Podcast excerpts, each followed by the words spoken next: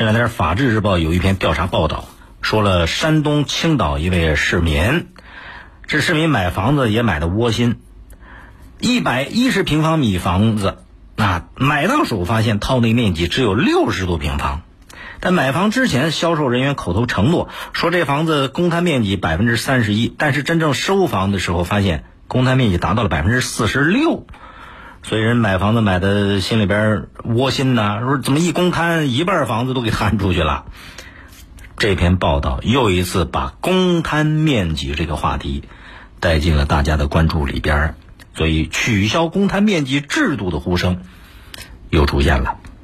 其实这个商品房的所谓公摊面积已经被大家诟病很久了。报道当中的这位市民，嗯，你说公摊面积达到百分之四十六。整个占房子面积一半的这种情况啊，确实也挺极端。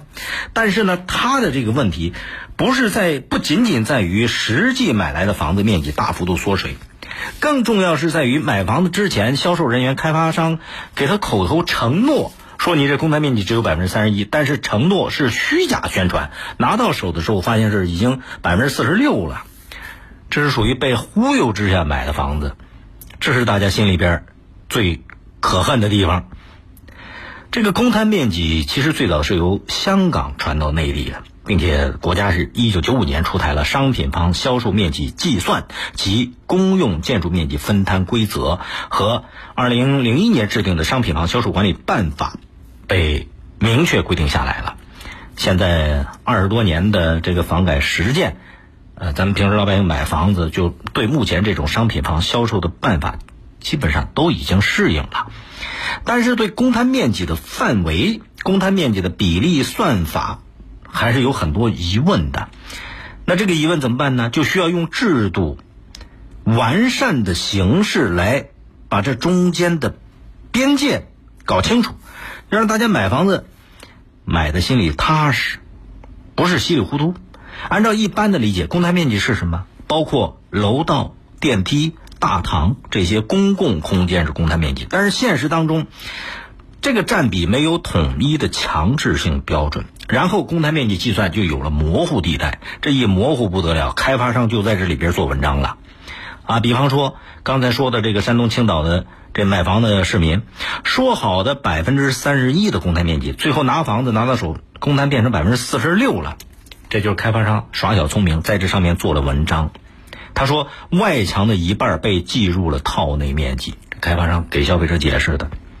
你看公摊面积，它这个概念泛化，算法模糊，稀里糊涂把房子给卖出去，忽悠到消费者手里边，这就容易引发矛盾。所以你看，这个消费者、开发商、业主和物业，容易在这个房子面积上出现纠纷。比方说，开发商用建筑面积宣传来混淆概念，误导购房人，造成一个什么情况？套内面积远远低于买房人他的预期，然后公摊面积办变大了，得房率就小了。但是呢，你房子买下来还得为这公摊部分承担后续的物业费、取暖费等等，这就不公平了。那如果，你再说小区的，比方像地下车库啊、内部经营性场所，如果也都算到业主的公摊面积里边，这就产生一个问题。那你把这些东西出租出去，收益应该归谁呀？所以，你看现实当中能够把业主公摊面积经营收益还返还给业主的，几乎就没有。那围绕收费问题引发的开发商、物业、业主之间的各种纠纷多了。事实上，大家。这个诟病商品房的公摊面积，不是要取消公共区域，大家想要的就是一个公平合理、明明白白。所以信息和算法那得透明啊。商品房里边的公共区域显然是不能缺少的，那这个面积呢就得摊入各家各户，这个也不能取消啊。但是长期来看，这个房子的面积啊，慢慢过渡到按照套内实际使用面积来计算。这应该是一个趋势，公摊面积不能稀里糊涂让开发商想怎么着怎么着，公开透明是基本前提。开发商要把建筑面积、套内面积、公摊部位这些信息明白公示，保障买房人基本的起码的知情权。那如果他保障不了，那就需要监管部门来保障。对那些玩套路的、混淆概念的、虚假宣传的、隐瞒套内面积的这些开发商，相关部门就得加大打击力度，让他们得不偿失了！